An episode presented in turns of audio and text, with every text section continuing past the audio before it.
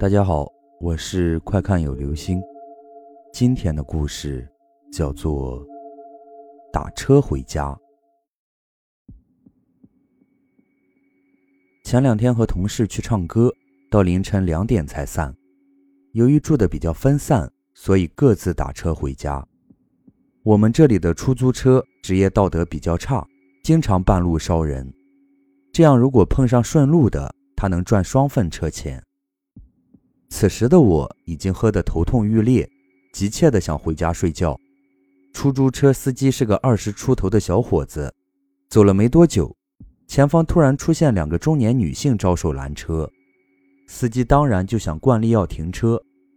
我当时心里那个烦，于是一个计划就此诞生了。就在出租车快要停下的时候，我由醉酒后一副萎靡的神态。变为十分紧张而又严肃的表情，对司机小声说：“别停，快走。”司机一脸疑惑，正要发问，我直接将其打断：“别说话，快走，快！”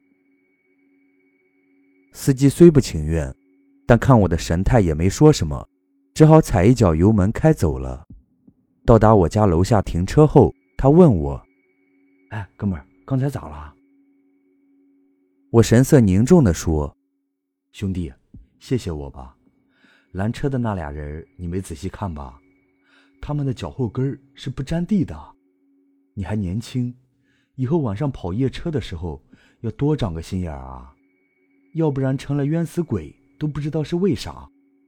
不能跟你说太多了，你不懂，以后小心点吧。”说完，我下车关门，而司机一脸煞白，钱都没跟我要。次日早晨，我上班，那车居然还在楼下停着，一宿都没再出去拉活。我想，我是不是太坏了？好了，这就是今天的故事。打车回家。